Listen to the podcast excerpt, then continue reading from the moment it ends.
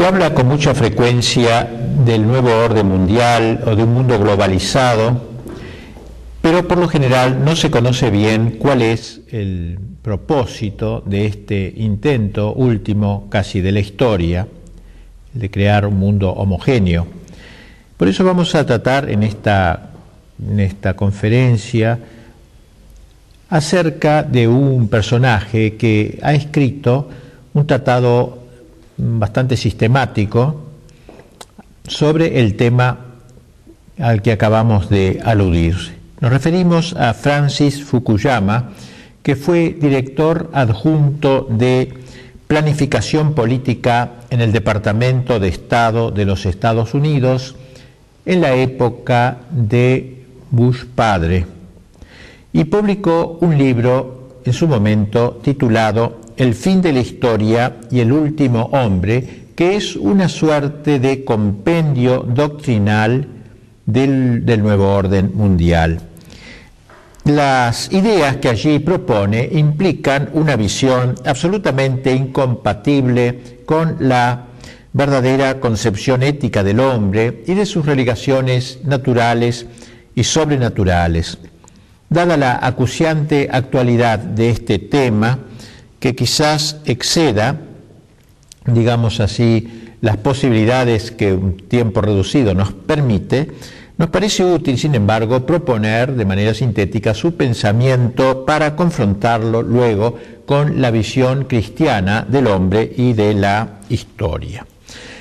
Para comenzar, afirma Fukuyama que hemos llegado al fin de la historia. Es una expresión muy tajante, muy vigorosa, ¿Con qué derecho dice eso? No lo podían haber dicho los autores del Renacimiento, por ejemplo, que se encontraron con un esplendor artístico, cultural, fin de la historia, hemos llegado al culmen de la historia. Él lo dice en este sentido, él, dice que el sistema de la democracia liberal parece haber prevalecido abrumadoramente y de manera irreversible sobre todos los otros tipos de gobierno sea la monarquía tradicional, los fascismos y últimamente el comunismo.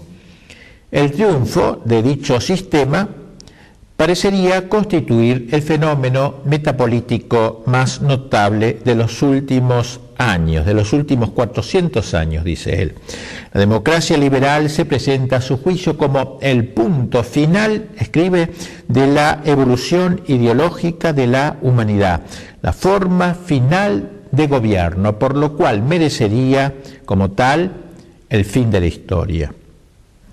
El pensador japonés, eh, Fukuyama, un apellido japonés, pero ciudadano norteamericano, se basa en el conocido acerto de Hegel, según el cual la historia avanza dialécticamente. Las, las sociedades que se han ido sucediendo a lo largo de los siglos contenían contradicciones internas que con el tiempo las llevaban a su decadencia y sustituían por una forma distinta y mejor. Según este esquema, el fin de la historia puede plantearse así. En el orden social de las democracias liberales contemporáneas, quedan todavía algunas contradicciones que lleven a suponer que el proceso dialéctico continuará y producirá un nuevo orden superior? Pues bien, Fukuyama responde diciendo que si bien es innegable que en nuestra sociedad hay problemas, lo dice entre comillas, por ejemplo la inflación, la delincuencia, las drogas, etc., un problema no llega a constituirse en una contradicción a menos que no solo no pueda resolverse dentro del sistema, sino que corroa la legitimidad del propio sistema de modo que éste se destruya desde adentro. Pues bien, dice Fukuyama, la forma social hoy, en, hoy triunfante parece resultar, dice, completamente satisfactoria para los hombres en lo esencial. Quienes viven en las democracias modernas, liberales, no experimentan ninguna desazón radical en sus vidas y por eso se puede decir que hemos llegado al fin de la historia porque el mundo liberal aunque no tenga problemas, está libre de contradicciones esenciales y por tanto ya se acabó la dialéctica hegeliana. Hemos llegado a una síntesis suprema y terminal. Para confirmar su idea del fin de la historia, Fukuyama recurre al aval de diversos filósofos como Condorcet, de Kant, pero es sobre todo Hegel quien es su autor de cabecera. este filósofo, este gran filósofo alemán, tan amante de los símbolos históricos, creyó ver en la batalla librada en Jena, en Alemania, el año 1806, cuando las tropas de Napoleón vencieron a la corona prusiana, una expresión del fin de la historia. Las bayonetas de Napoleón, que llevaban consigo el ideario de la Revolución Francesa, vencieron en aquella ocasión a lo que en Europa constituía como un remanente de la monarquía tradicional. Ese triunfo, pues, del liberalismo democrático sobre las viejas concepciones de la autoridad constituía la alborada de los tiempos nuevos, definitivos y terminales de la historia. A Hegel pocos le creyeron, pero su legado se propagó sobre todo por la intermediación de Marx, quien aceptando sustancialmente el gran postulado hegeliano del devenir necesario y progresivo de la sociedad eh, hacia su perfección, así como la existencia de un proceso histórico, dialéctico, en base a las contradicciones internas de cada sociedad, sostuvo la posibilidad de un fin de la historia, de una forma terminal de la sociedad libre ya de contradicciones. Solo difirió eh, de Hegel en lo que se refiere al tipo de sociedad que anunciaría el, fin de la historia. El fin marxista de la historia se lograría con el triunfo de una clase general, que es la clase proletaria. en la visión de Hegel, el fin de la historia era el triunfo de una clase particular, la clase burguesa, pero para Marx no, no será así, sino que para Marx el triunfo no será de una clase específica, sino del conjunto de la sociedad, porque como dice Marx, todos somos proletarios, consiguientemente el triunfo del proletariado, el paraíso del proletariado, señala el fin de la historia. Fukuyama juzga que fue Hegel y no Marx quien acertó, si bien los presupuestos de ambos son los mismos. Fukuyama se empeña por demostrar que el hombre del fin de la historia, el hombre actual, encontrará la plena satisfacción de todas sus necesidades. Por eso es el fin de la historia, porque ya están todas las necesidades cumplidas, el hombre no quiere un cambio, no, quiere, no hay más contradicción hegeliana que provoque una nueva tesis, antítesis y síntesis, no hay eso. Será un hombre sustancialmente satisfecho, es un hombre sustancialmente satisfecho.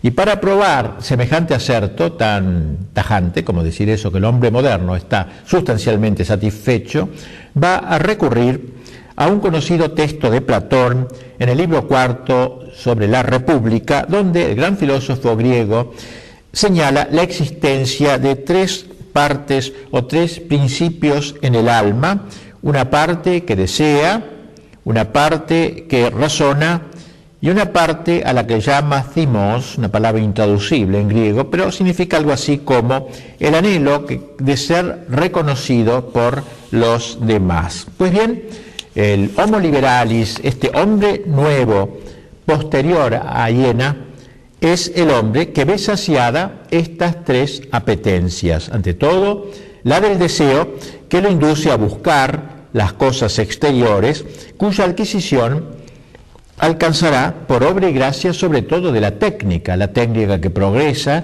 incesantemente, le permite esta, esta eh, técnica que es como la llama eh, la partera de la historia, ¿no? la que da, mm, da a luz la historia, es la, técnica es acumulativa, siempre progresa, nunca retrocede la técnica sin involución posible.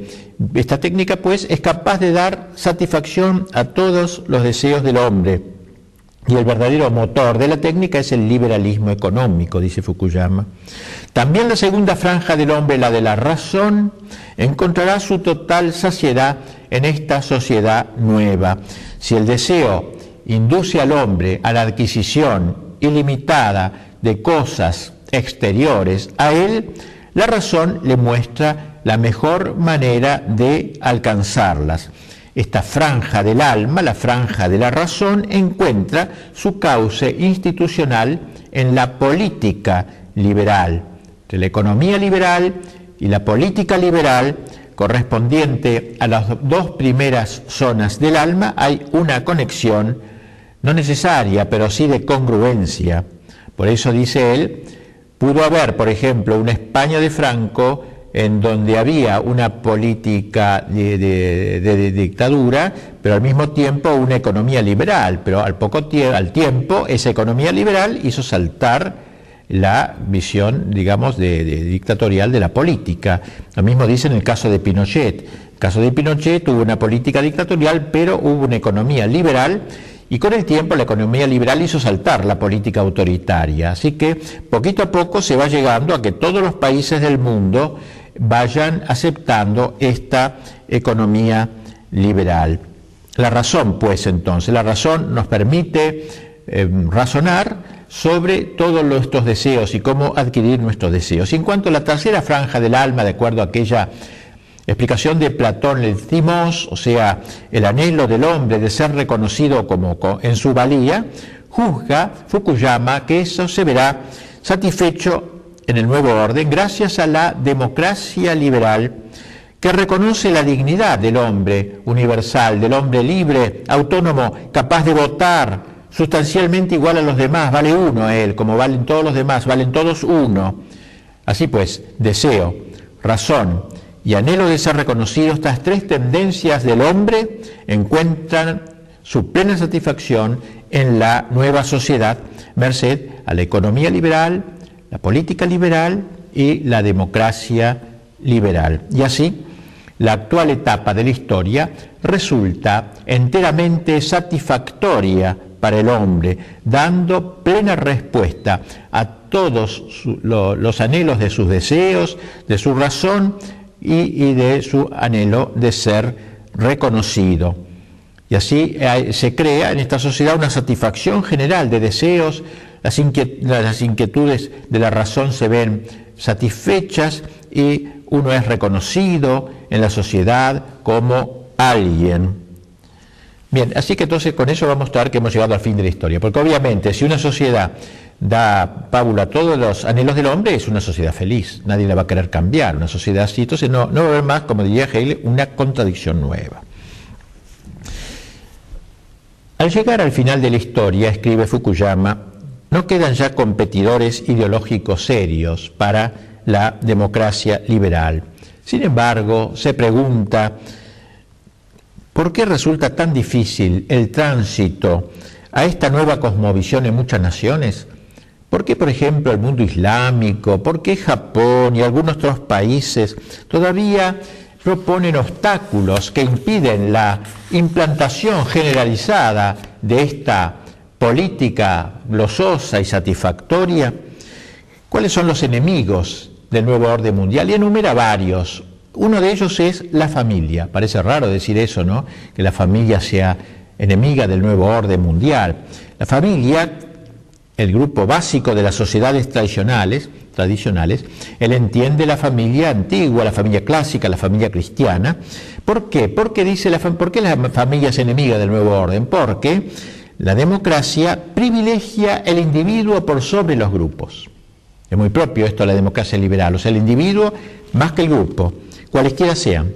Fukuyama lo dice así, la familia no funciona realmente si se basa en principios liberales, es decir, si sus miembros la ven como verían una sociedad anónima formada para su provecho y no como basada en lazos de deber y amor, criar a los hijos o hacer que un matrimonio funcione durante una vida entera requiere sacrificios personales que son irracionales si se miran en términos de un cálculo de costo-beneficio. Terrible la frase, ¿no? O sea, la familia es como un, un acuerdo mutuo, un contrato, digamos, social que dura cuanto los contrayentes deseen.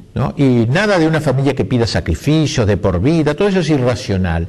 Por tanto, mientras exista una familia al estilo clásico, tradicional, eso va a atentar contra el nuevo orden mundial, contra esta globalización.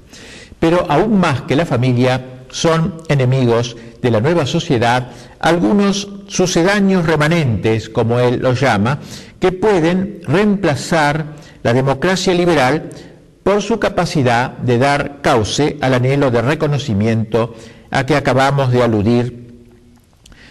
Y así habla eh, Fukuyama del peligro de las naciones. Las naciones pues serían otros enemigos. El del nuevo orden, sin ambajes, afirma que si la democracia liberal no se ha hecho todavía universal, es porque los estados que la encarnan frecuentemente han chocado con la resistencia de los pueblos. Los pueblos no quieren ser, diluirse en, ese, en esa globalización. Los pueblos siguen compartiendo todavía, dice, fíjense lo que dice, ¿no? Siguen compartiendo todavía creencias comunes sobre el bien y el mal, lo sagrado y lo profano, así como también tienen tradiciones locales y nacionales. La democracia liberal, agrega, implica un frío cálculo a costa de las perspectivas morales y culturales anteriores a ellas. Y por eso, mientras en las naciones no se destruyan las tradiciones patrióticas, las identidades culturales de los pueblos, no será posible homogeneizar el mundo. Especialmente le preocupa a Fukuyama la reaparición de los sentimientos nacionales en los países del este de Europa, luego del comunismo. Sin embargo, piensa que este patriotismo tiene los días contados y a la larga será vencida, vencido por el liberalismo. El otro gran obstáculo, el más grande para la universalización de la democracia liberal, dice, lo constituye la religión particularmente el cristianismo. Nada extraño, ya que, el, ya que el cristianismo es absolutamente trascendente e invita a los hombres a superar la inmanencia, la instalación en este mundo, como si fuera esta la patria definitiva. Fukuyama no desprecia, por cierto, al cristianismo, juzgando que contribuyó a la gestación del mundo moderno al exaltar la dignidad del hombre y al afirmar la igualdad esencial de todos los seres humanos ante Dios. Incitados por tales ideas, dice, los siervos buscaron la libertad sin saber bien en qué consistía la verdadera libertad y tras una larga serie de intentos creyeron encontrar esa libertad en la enseñanza de la Iglesia y así la idea de la libertad recibió, escribe, su penúltima forma en el cristianismo.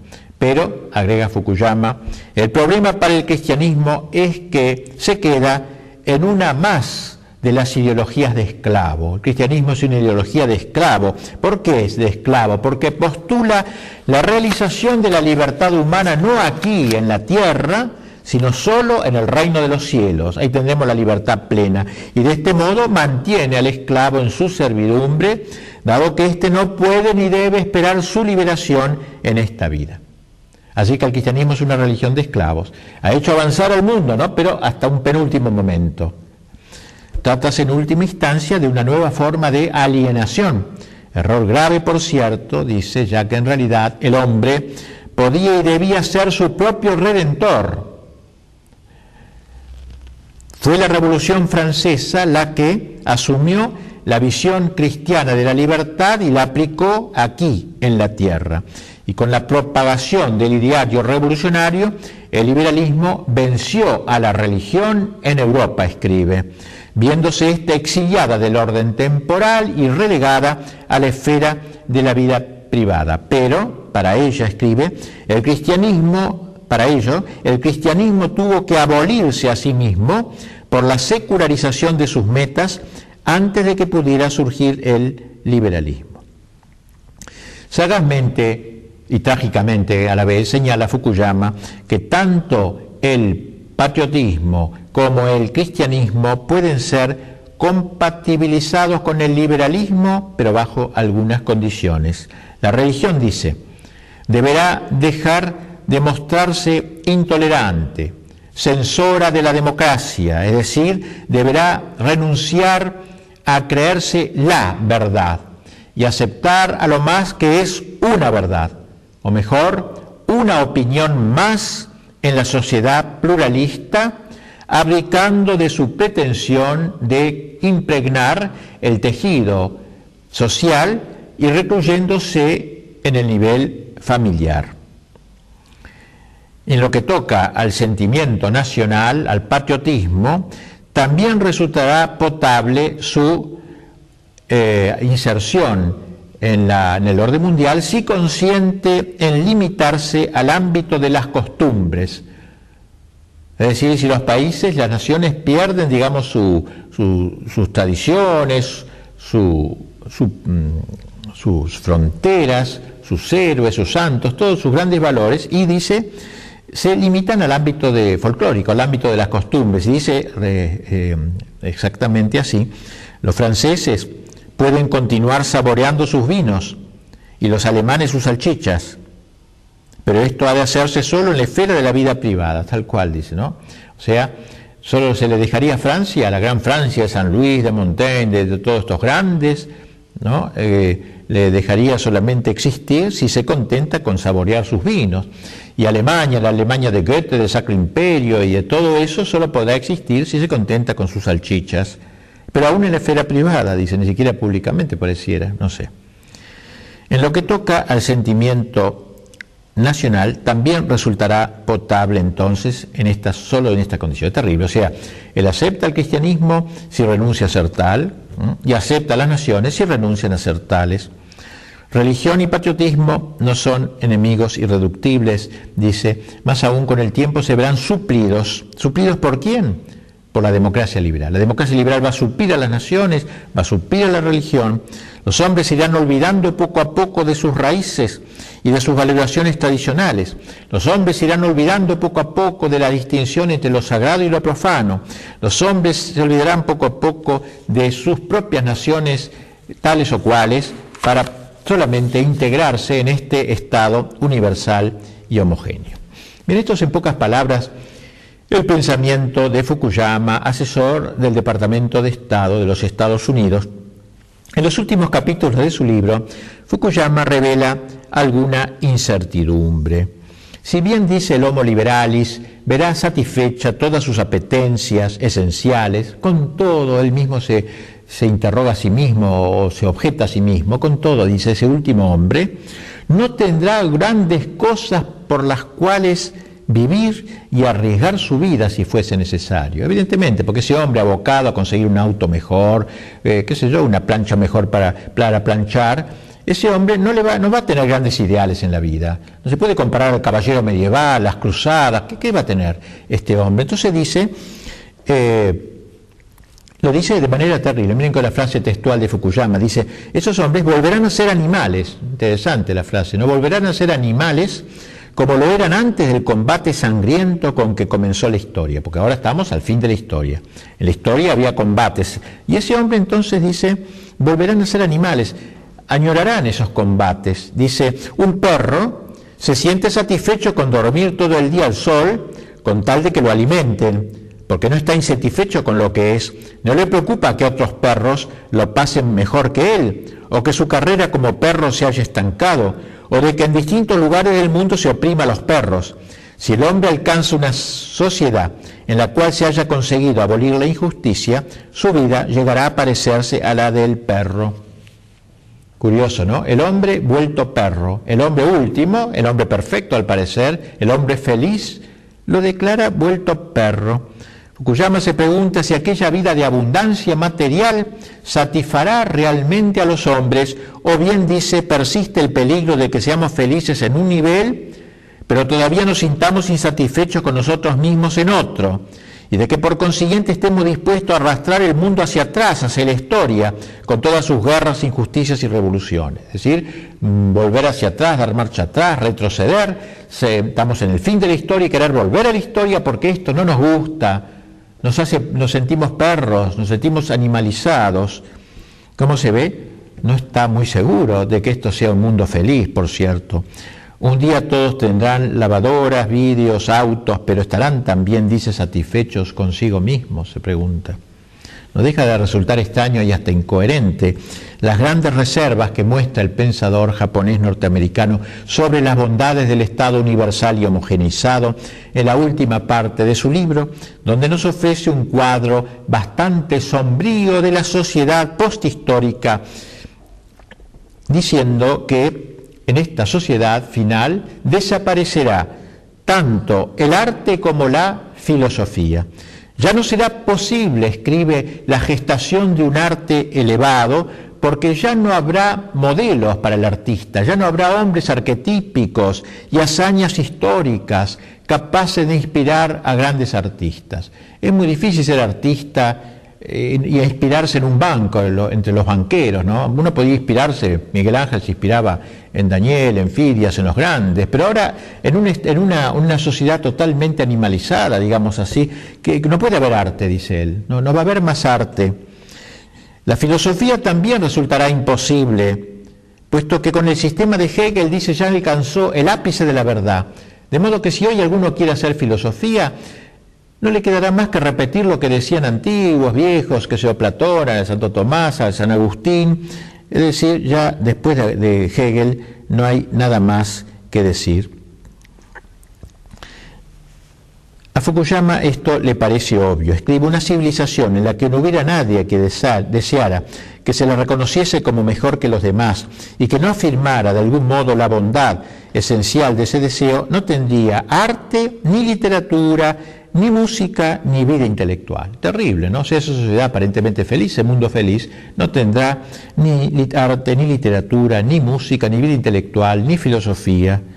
Y en un texto clave escribe, mirando para atrás, quienes vivimos en la vejez de la humanidad, podemos llegar a la siguiente conclusión, ningún régimen, ningún sistema socioeconómico puede satisfacer a todos en todas partes. Eso incluye a la democracia liberal. No se trata de que la revolución democrática fuera incompleta porque las bendiciones de la libertad y igualdad no abarcaran a todos. Más bien, la insatisfacción surge precisamente allí donde la democracia ha triunfado más completamente. Es la insatisfacción con la libertad y con la igualdad. Así, quienes siguen insatisfechos tendrán siempre en potencia la posibilidad de volver a empezar la historia, o sea, retroceder para atrás y entrar otra vez en los ciclos históricos, donde hay arte, donde hay filosofía, donde hay guerras, donde hay ideales de vida. Los últimos hombres, dice finalmente, y con esto cierro el comentario, encontrarán aburrida la vida de una esclavitud sin señores. Interesante la fórmula, esclavitud sin señores. Ya no habrá más señores, pero hay una cierta esclavitud que dará en el hombre. Curioso decir esto, ¿no? Y así el hombre se rebelará contra la perspectiva de convertirse en miembros indiferenciados del Estado universal y homogéneo, como uno semejante a donde va a, todos los demás, donde quiera que vaya en el planeta. Yo me voy de Estados Unidos, al Japón, a Tanganica, a España siempre todos comerán los mismos chicles, vestirán los mismos pantalones. Se habrá un aburrimiento, dice. Esta es la contradicción que la democracia liberal todavía no ha resuelto, escribe, y no la podrá resolver. Aburrimiento, un gran aburrimiento. Yo cuando leí eso me, impresionó esta, esta expresión de, Fukuyama, ¿no? del aburrimiento, porque no se refiere a un aburrimiento de esos que podemos tener en la vida con frecuencia, cuando estamos, mm, eh, nos sentimos caídos o estamos hartos de repetir una cosa. No, no es aburrimiento banal, psicológico, sino habla de un aburrimiento que podríamos llamar metafísico, profundo, es decir, el hombre que no encuentra sentido a su vida, un aburrimiento total. ¿no?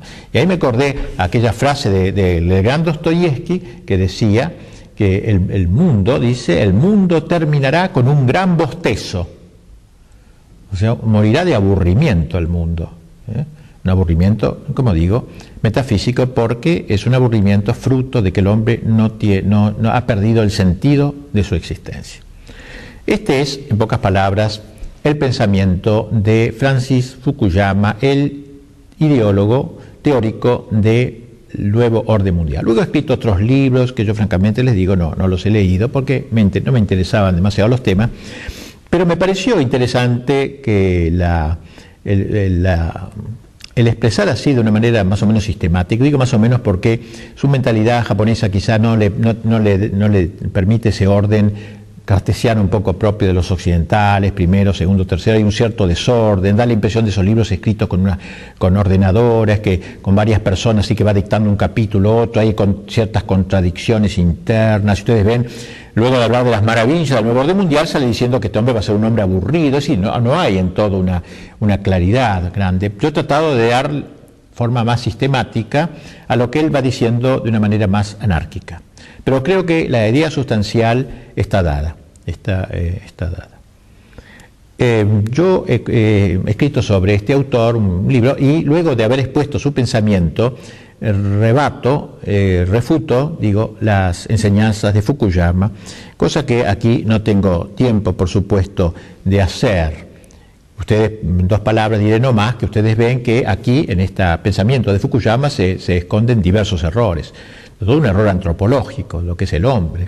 Para él, todos los arraigos que tenga el hombre, que son arraigos que ennoblecen al hombre, como puede ser la familia, la patria, la religión, los grandes arraigos del hombre son esclavizantes y por eso quiere cortar las raíces, las raíces, ¿no? Es decir, es en el fondo el hombre con que él sueña es un hombre desgraciado, un hombre que se degrada en animalidad, que se convierte en perro, no olvidemos es un homo, faber, un hombre dedicado, un homo economicus, hombre abocado a la consecución de bienes, un hombre hedonista que está buscando siempre cambiar el auto, mejorar las cosas, en fin, eh, un hombre que ha reemplazado el ser por, por el, el haber, un hombre de, de, deseos, así, deseos de bienestar, acuciado por los medios de comunicación, especialmente la televisión, que se ven correspondidos por el progreso de la técnica, es decir, un hombre cuya última felicidad está en esta tierra, en la inmanencia, en fin, habría de decir muchas cosas más, contraponiendo lo que es el hombre para él a lo que es el hombre en el sentido verdadero de la palabra, el hombre clásico, el hombre, por ejemplo, como lo, como lo describió Santo Tomás en sus magníficos tratados sobre el hombre. Asimismo, advertimos en el pensamiento de Fukuyama un grave error histórico, también la historia tiene eh, eh, errores muy graves. Él va a despreciar la historia de San Agustín, va a decir que es demasiado teológico, no le interesa, va a despreciar otras, otras historias y en realidad va a aceptar la historia del estilo hegeliano o marxista y va a, negar un fin de la historia. O sea, la historia no, termina. Hay un fin de la historia, pero dentro de la historia. Esa es la diferencia con el cristiano. Nosotros también hablamos de un fin de la historia, pero como umbral de la eternidad. En cambio, él habla del fin de la historia en la historia, porque es inmanencia, es quedarse en esta tierra, es el paraíso en la tierra, no el paraíso allí que no existe, sino acá, en la tierra. Entonces, para él eh, no, hay anticristo, no va a haber fin tras, al contrario, va en progreso indefinido, porque la técnica progresa constantemente, así también el hombre. Finalmente, otra idea errónea que subyace en el pensamiento de Fukuyama es la existencia de un Estado universal y homogéneo. En el fondo es una tiranía, verdaderamente una tiranía, una homologación con guantes blancos, ¿no? aunque sea con guantes blancos, pero no menos tiranía y más despótica, sobre el hombre. No es sino la universalización del globo sobre la base de los sedicentes valores secularistas e imanentísticos y así el poder que los dirigentes del nuevo orden se arrogarán será cada vez más ilimitado. Atrás habrán quedado todas las trabas que la sociedad cristiana ponía a la autoridad para que no degenerase en el absolutismo de la tiranía.